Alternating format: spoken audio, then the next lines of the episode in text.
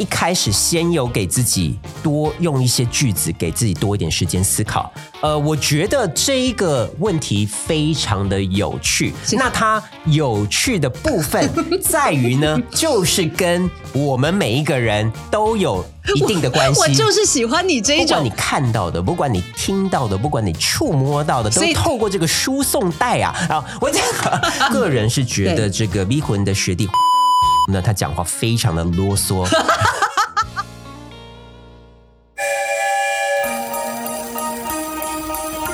台湾心，台湾情，台湾人，台湾梦。我是美魂，我是武雄，欢迎收听《台湾乡土情》，美魂武雄俱乐部。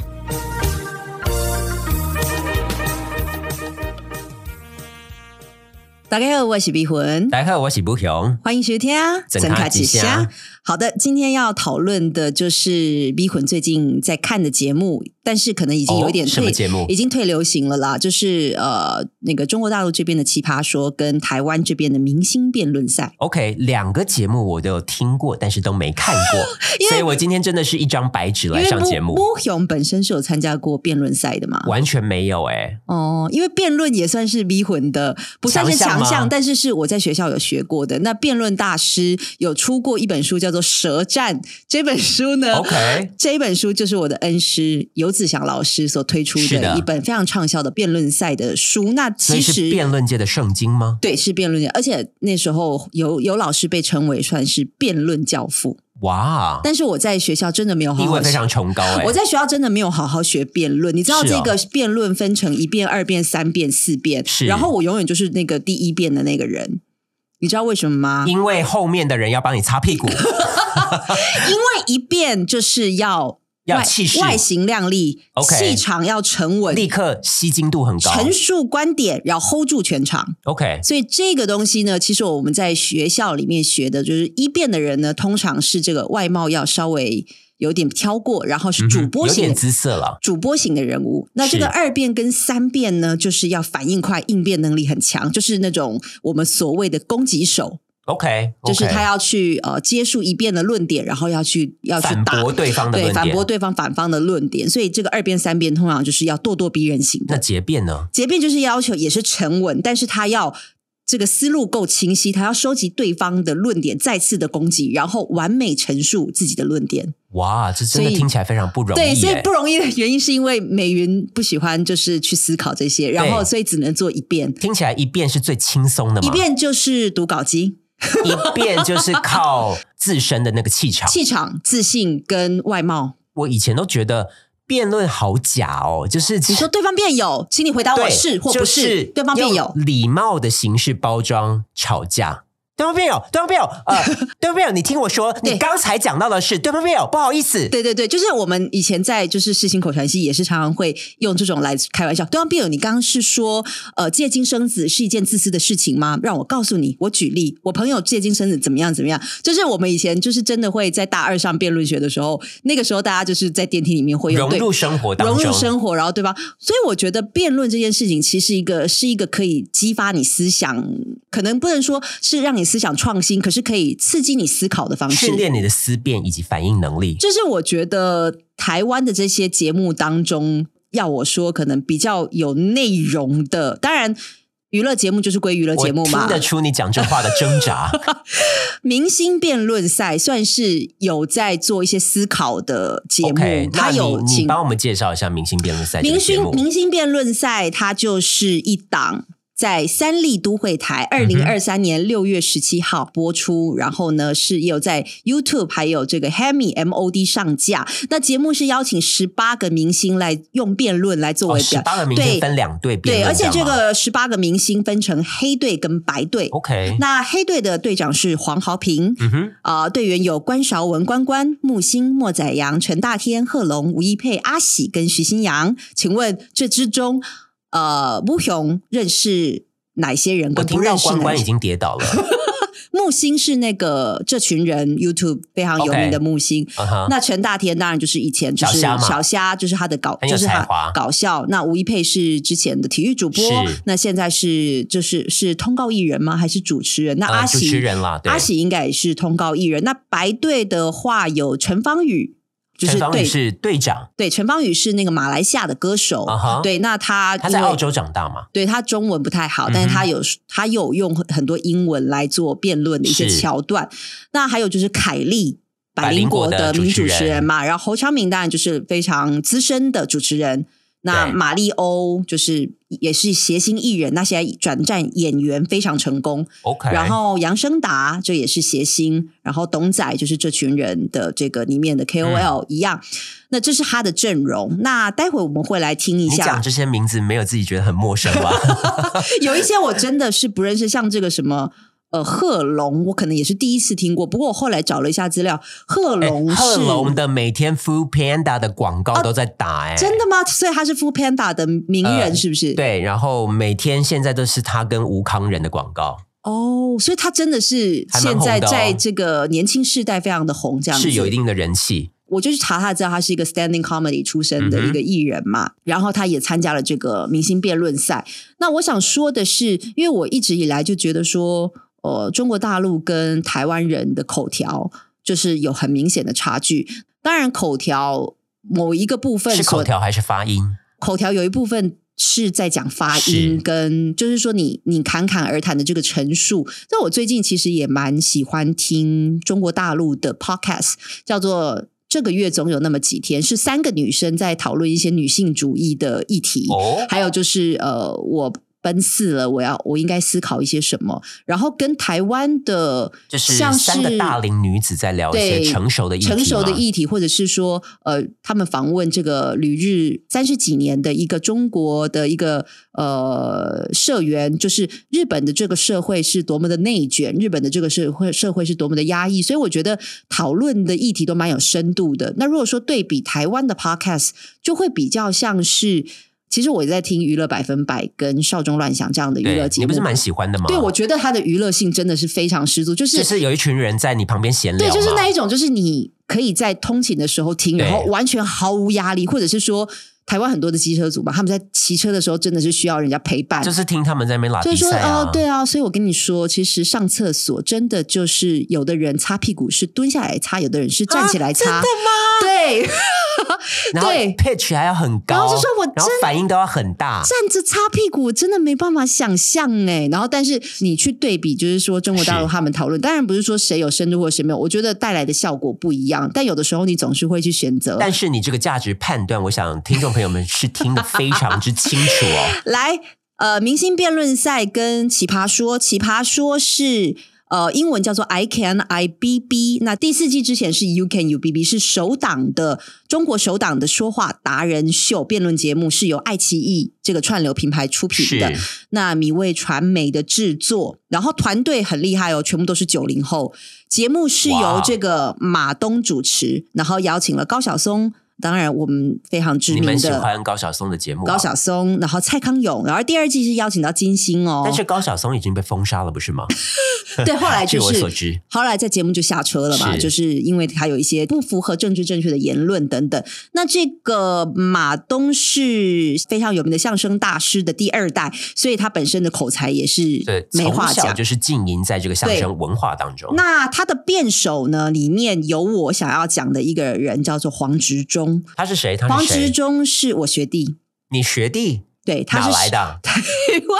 黄志忠麻豆的学弟吗？一九七六年十月三十日出生于台湾，台湾世新大学口语传播研究所硕士毕业。等一下，一九七六年，但是却是你学弟。对，因为他好像之前在社会上打滚了一阵子，后来才被有老师去说服来考这个世新大学的口语传播的呃硕士。那因为我是世新大学口语传播硕士的第一届毕业生，所以他你就是学姐。所以他就变成是我学弟。但是当然他在辩论界的这个地位非常的不同凡响，就那时候有跟他一起我没有，但是我们班但是我们班同学是他女朋友，哦，真的吗？恋上学姐。当然我，我同学当然是年纪比他小啦。是对，那后来其实我是听到呃美金姐在跟我讲《奇葩说》这一档节目，我才认真的去看，然后去看一些他们辩手的表演。那他说黄执中是其中一季的这个 B B King 王，他是黄执中，他后来去中国发展了，是不是？他是二零一六年拿下《奇葩说》第三季的 B B King 奇葩之王，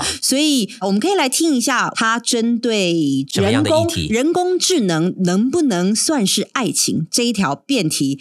他来提出他的反方答辩，他认为不能算是爱情。我们来听一下，人工智能不能当成爱情，我们来听听看。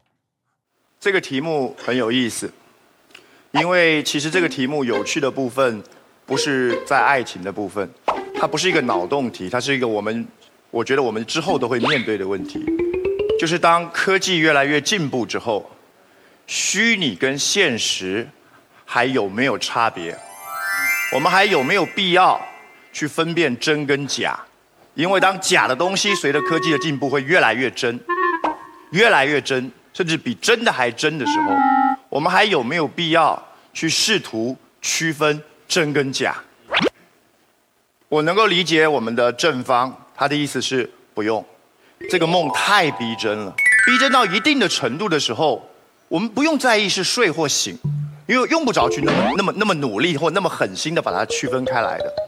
我可以理解这种讲法，我不知道在座各位，虽然这个电影有点早，不过因为实在太红了，我相信各位还是会看过。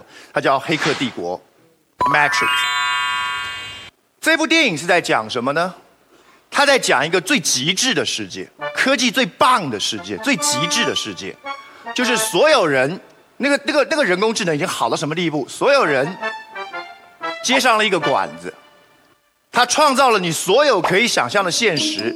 我现在在这里，我看到的一切，你们听到的一切，我触摸到的一切，无非就是那个母体透过这个输输送带刺激我大脑皮层的所有电子信息，那就是我们在哲学里头所假设的那个叫桶中之脑的结果。你在这个虚拟的世界里，你上班，你工作。你交朋友，你的恋爱，你的喜怒哀乐，都是假如真，真如假。不用，你觉得怎么样？我觉得我学弟讲话，第一个，我觉得他很重要的论点，就是从这一题来看，从一个这个辩题来看，他一直在不断加深观众一个什么样的概念，就是科技是假的，科技是假的这一件事情，对方觉得。呃，到时候大家会分不清楚是真或是假，是真或是假。但是虽然科技已经到了似真实的世界，但是它终究还是假的。所以人工智能不能算是爱情。我觉得他一直在呃陈述这样科技是一个假的一个观点。还有他举出了这个论点是呃大家都非常熟知的一部电影嘛，就是基诺里维的这个《Matrix》里面的电影。虽然说里面的人都是去上班去工作，然后谈爱情等等，但是它都是一个。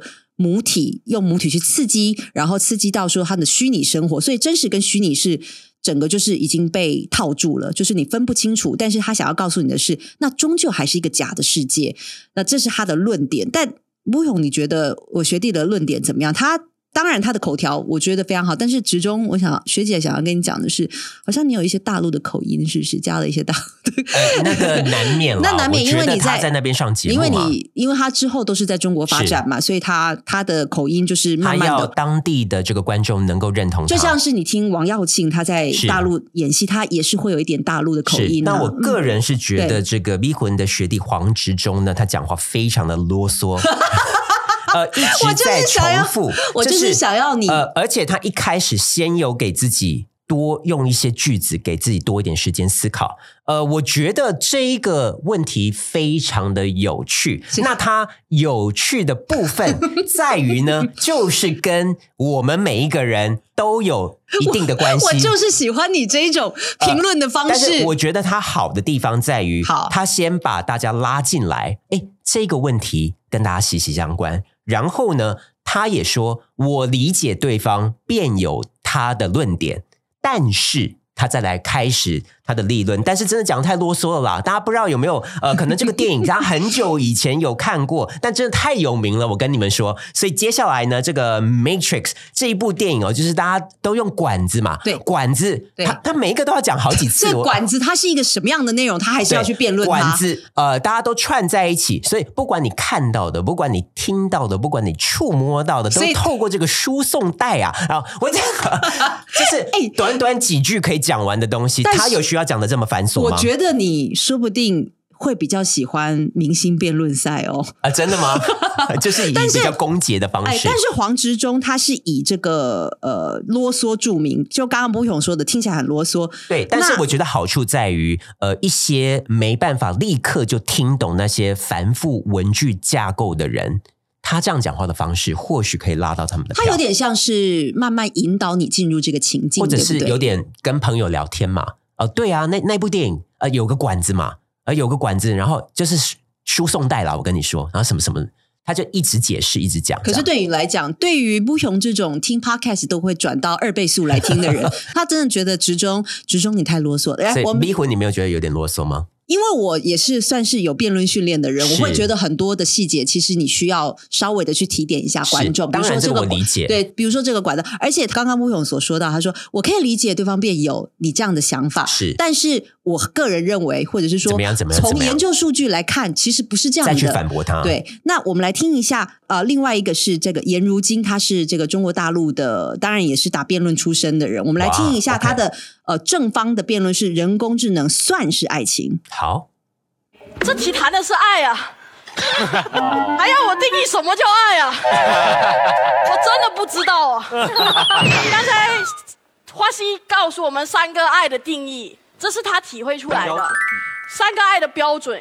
刚才罗老师又提了一些爱的标准，这都是爱的标准。其实爱的定义有很多种，他认为刚才他要的那些东西是 AI 没法给的，但是可能有一些人要的东西就是安稳、安全感、陪伴，这些就是 AI 能够给的。如果这些是 AI 能够给的时候，是不是说这个 A 他要求的这个 AI 就是他的爱情呢？他在说颜如晶在说的观点是什么呢？他在说爱情。能够带给人的是什么？是一种安稳，是一种安定的力量。那如果今天这个 AI 它同样能够带，比如说我今天跟一个呃 AI 的机器人谈恋爱，那他每天能够陪我聊天，听我诉说心事等等，那它算不算是一种爱情呢？我就是在等颜如晶讲这个东西，因为他只有说，可是 AI 可以给你安全感的情况之下，那也算是爱情。可是这样听起来就有点像是个人非常主观的意见，因为我要听到的像是逼魂刚才讲的所，以我的观点是不是还是比较明确一点？或者是你看机器人可以在旁边听你说话，什么你陪我聊天陪你度过漫漫的长夜什么的，这样才让你有觉得有安心的所以感觉嘛。我认为。如果 AI 能够提供你以上这些，我认为它就是爱情，或者是他第一开始的时候嗯讲说，其实我觉得这一题根本不用讨论，因为我们在讨论的是一个爱情的问题，所以他已经把他的立场讲出来了，就是人工智能是一个爱情，没有错。对，那如果你觉得你寂寞的时候需要人家陪伴，如果你觉得烦恼的时候需要人倾诉，那 AI 绝对是一个呃可以在你身旁，然后二十四小时全年无休陪伴你的一个最好的情人。所以讲完的时候，是他同队的辩友鼓掌吗？对，就是讲的太好。不过这个好像也有点群众作秀的成分。就我们在看大陆的节目的时候，而且他的口条一讲话出来就是个谐星嘛，是吗？或口条跟外表，它就是一个比较谐星方式的一个呈现方式他式。是呃，出生是哪里啊？他是马来西亚，嗯嗯嗯，马来西亚所以有点港腔的对，他是马来西亚，所以听起来。那我再让。呃，不勇听一段是里面非常非常有名的辩手是傅首尔，也是美金姐推荐我的第一个辩手。他说：“你看了明星辩论赛，你再去听听奇葩说傅首尔所说的每一段金句连发，你会觉得说台湾的辩手真的没有生存下去的空间。所以我们来听一下傅首尔他来讲，如果另外一半开小差，要不要原谅？这意思是说，如果另外一半出轨，要不要原谅你的另外一半？OK，我也想要一个不开小差的伴侣，一个不开小差的伴侣多好呀！他们心无杂念，坐怀不乱，眼见色，不起心不动念。有这样的人吗？有，唐僧。这不就是人生的难处吗？你想找个出家人，但是他们不结婚，他们要去取经。哎，能跟你天雷地火，搞搞昏了头去领证的都是俗人，得多俗的两个人才会结婚啊！结了婚你要求别人修行六根清净，怎么你以为自己是菩提吗？抱着你就顿悟了，还是以为自己是一本佛经，有了你就得到了呀？以后求婚就送马老师的木鱼，敲敲敲敲敲，一颗断尘念，婚姻也不再是爱情的坟墓，它是爱情的澡堂子，进去冲一下你就干净了，这不是扯吗？好，觉得傅首尔的每一段是不是都是京剧？他的每一个段子都是经过琢磨，而且还有文学造诣非常好。他的文学造诣是好的，然后他会用很多的比喻，比如澡堂，比如木鱼，比如菩提树就得到了等等。那很多在网络上的评论是觉得傅首尔他京剧连发，还有包含他讲出了这个婚姻中的妇女她的。直爽，还有他的整个这个直率的态度，觉得讲出很多婚姻妇女不敢讲的，然后非常的敢讲。那不晓得布雄觉得这一段有没有打动到你？呃，没有打动到我，但是我觉得他确实讲话蛮厉害的，而且他带着有一种拿着棒子，我打醒你们这些还在、呃还在还还在在睡觉的人，就是你，你还在等你当中，这是梦幻的一半，还在等你的就是白马王子。他讲话是一针见血型的，所以听起来痛快，你就会觉得他骂到了痛点。也、嗯可以用痛点这个字可以用可以用痛点 的，痛点在我们节目呢，算是也是这个禁语之一。为什么是禁对语？但是呢，我对于唐僧的这个比喻稍微是有一点哦、觉得失真吗？就是说，呃唯一能够心无杂念的男人就是只有？唐僧或只有出家人，但出家人花和尚可多着呢。对呀、所以不止唐僧，出家人想要有小差的人可非常的多，或者是打着出家人的名号去骗财骗色，这种人大有人在。所以，呃，这个论点我是可以提出质疑的，但是确实他的这个 delivery 非常的流畅那他。的流畅度，就是当然，吴勇这样子算是用专业的眼光来看他的每一段文字，而且但它是一层一层的铺陈。对，那他的这个论述跟黄执中、执中学弟的论述，觉得会比较选，因为你是讨厌啰嗦派的吗？我讨厌啰嗦派，但是呃，我觉得他们都是有一点呃绿豆大的东西讲成是大红豆或者是 花，这这就是你讨厌辩论的原因，当然这也是一种刺激思刺辨的方式思辨嘛，对不对？但是他们就是要把呃很小的这种东西讲的多么的冠冕堂皇，讲的多么的跟我们每个人生活息息相关，这个我真的是有点呃比较敬而远之一点。好，再来听一个是《奇葩说》里面的这个小鹿。小鹿其实是呃也是 standing comedy 出身的一个艺人那他讲话也是被网络评为说，哎，很敢讲，或者是一针见血。我发现也是中国靠着敢讲中国大陆好像特别喜欢这种一针见血的，包包含之前的失恋三十三天也是这种一针见血，就是打醒很多还在做梦的这些梦幻少女但的这当然。只敢在可以讲的领域一针见血是吧？政治当然政治不能一针见血，但是像是我们的这个维尼熊主席是吗？什么都可以立刻被封杀，什么都可以评论，但政治不能判刑二十年。好，我们现在来听一下，呃，修图是不是一种礼貌？就是网络上面的照片修是不是一种？那同时我要呃让吴雄在听的是全明星辩论赛里面，就是侯昌明说网络修图照片不像是诈骗，我要你去哦，比较。类似的主题，对，就是一样的主题是呃，奇葩说里面的小鹿有讲，然后全明星辩论的侯昌明也有讲，还有全明星辩论的阿喜也有讲。好，那我在这边呢给小鹿一票，在我听到你还没，你根本还没听好不好？我对侯昌明跟阿喜没有任何的信心呢。你不要这样好，我们来先来听阿喜，我们先来听小鹿。好，听过之后再来判断嘛。网恋奔现遇照片，我要不要迎难而上？当然要上。我们首先明确一下照片的范围，就是你在网络聊天的时候那种网络头像是什么山水花草的，不属于照片的范围。应该没有人网恋奔现之后会责怪对方说骗子，我一直以为你是一朵牡丹花。网恋奔现遇照片，大概的情况就是说，对方照片 P 的比真人好看，对吧？但这有什么问题吗？谁不 P 图，对吧？这是一个众生皆 P 的时代，你们谁网恋用身份证照片？身份证照片就不是用来网恋的，是用来网上抓捕的。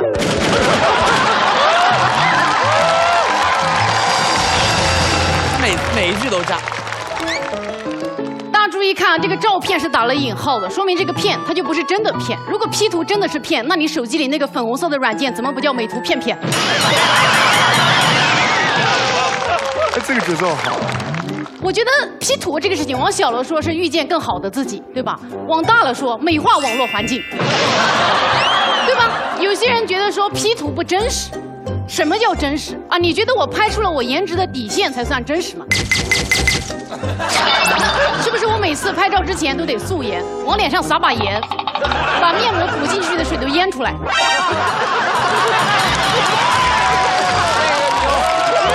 牛，这个好笑。熬夜熬到凌晨三点，披头散发给你拍一张，这就是真实吗？这不是呀，这样拍出来的不是贞子就是甄子丹。如果大家要追求在网络上的照片真实的话，那就网恋网恋不要发自拍，发你的 3D 建模呀。我们恋爱都是根据偏好去选择渠道。你看，你如果喜欢漂亮的人，那你去三里屯，对吧？你喜欢有钱的人，那你去三里屯地下停车场。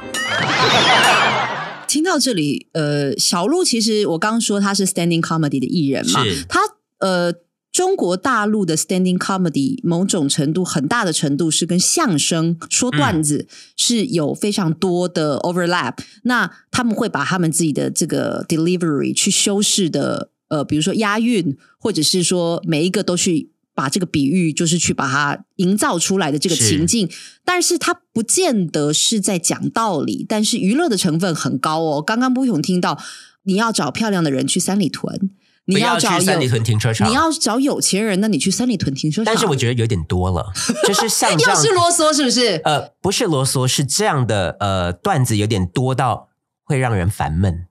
哦，太多这个这种串的这种这个串就是比如说哦，你不是变成贞子就是甄子丹，对，这个是没有打动你，是不是？但是旁边的人笑到不行哦。就是在这短短的两可以两两分钟之内，大概数量有四到五次，所以让人觉得呃开始质疑你到底有没有认真看待这一场辩论，到那样的程度。所以你觉得这个是娱乐性所以多过于你只是？想要来秀你原本准备好的段子吗？你只是想来搞笑，你只是想来做效果。我听到后来会有这样的感觉。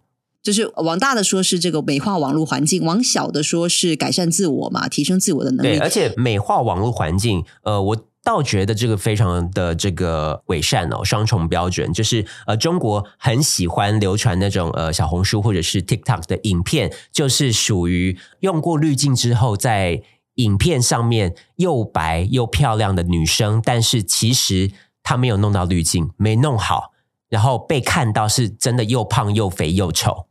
所以你觉得这个是很反讽，然后就很爱流传这样的照片，然后去嘲笑这样的人。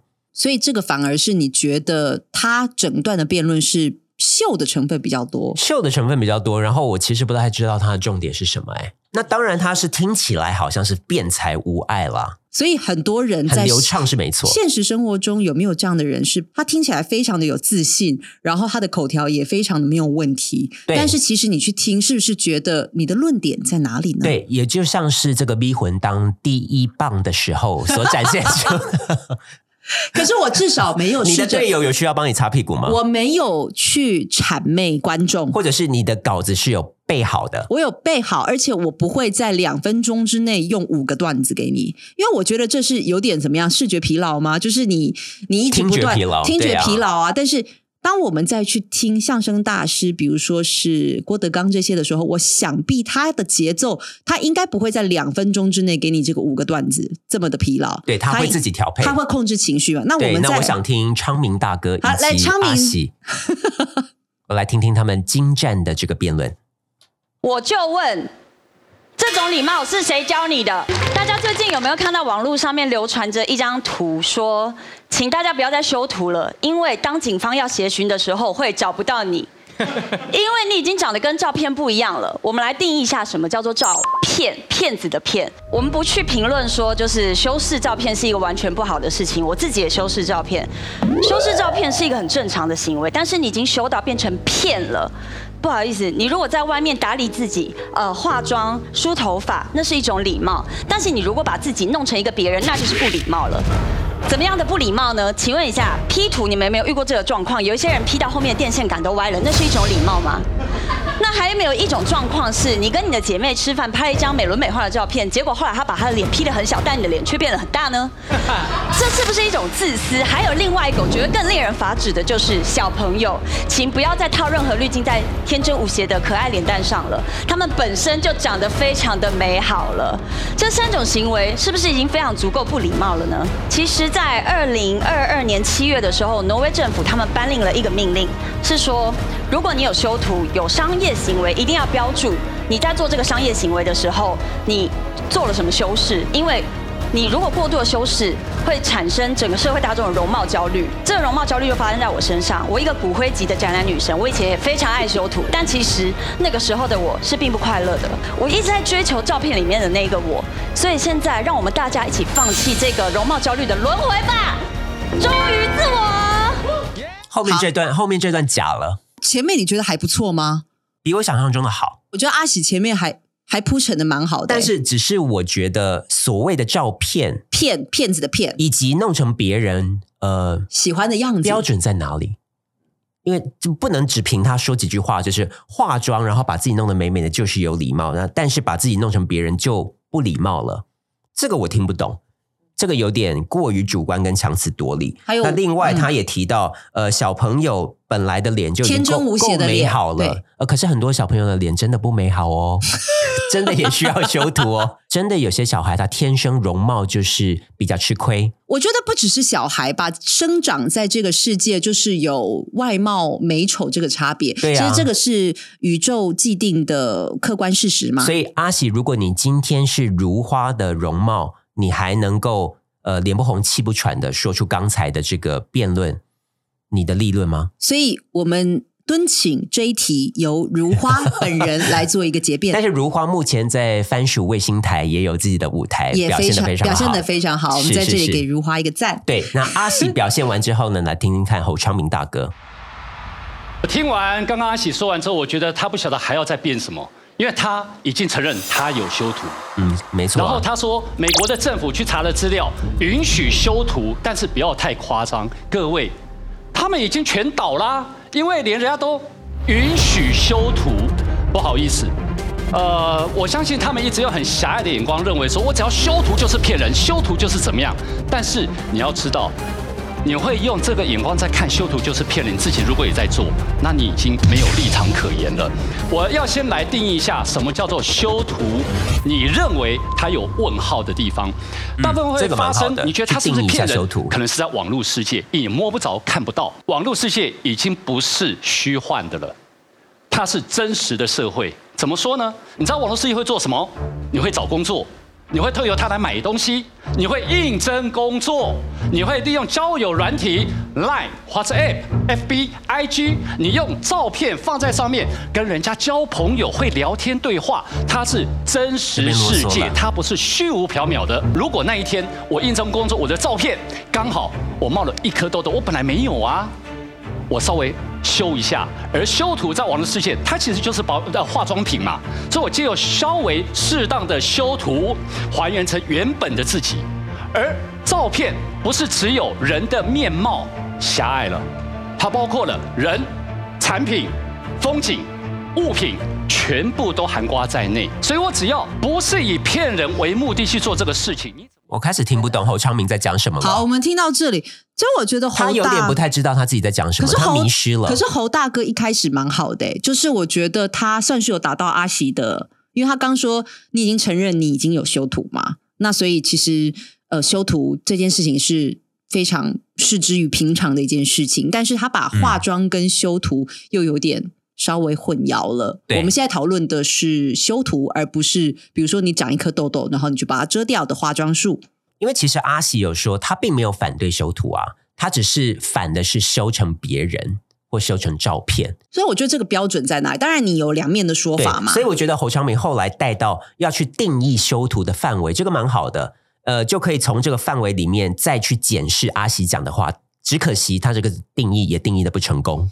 然后后面沦为不知道自己在说什么，然后开始一连串的排比，呃，就是你在网络上找工作，找应征工作，呃应征工作，你说你修图吗？然后有一颗痘痘，然后去把它修掉，修修成原本的自己。他那边已经不太知道他自己在讲什么了。所以你觉得前面的铺陈一开始有去打到想要试图攻击阿喜这部分其实是 OK 的，但是后面有点有点虎头蛇尾了我觉得蛮可惜的有点结辩结的不知道自己在说什么。是所以辩论真的是需要功力耶。所以你有讲到一半开始慌张，或者是脑袋一片空白过了？有啊，但是那怎么办？那怎么收尾？可是我收尾可能还是会像侯昌明一样振振有词，然后把自己修，就是因为你就是很有气势嘛。我就是还是靠就是正方一辩的气势把它结尾，即但是讲话很空，可是我一百个人之中，我难得遇到像乌雄这样子对字跟这个比喻这么要求严格的人。大部分的凡夫俗子是百分之九十九听不出我结辩的。然后你讲过了，他就听了就过了。就说：“哎，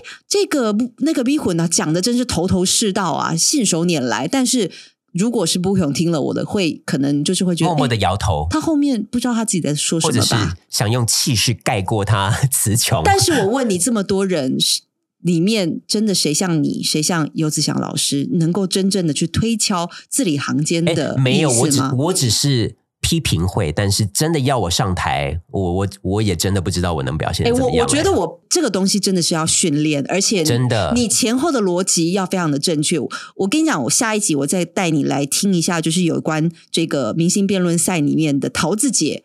等等的相关的还有一些辩手，我让你再听一下台湾的辩手是怎么样为自己来做答辩的。好啊好啊，我们下一集再来听听看。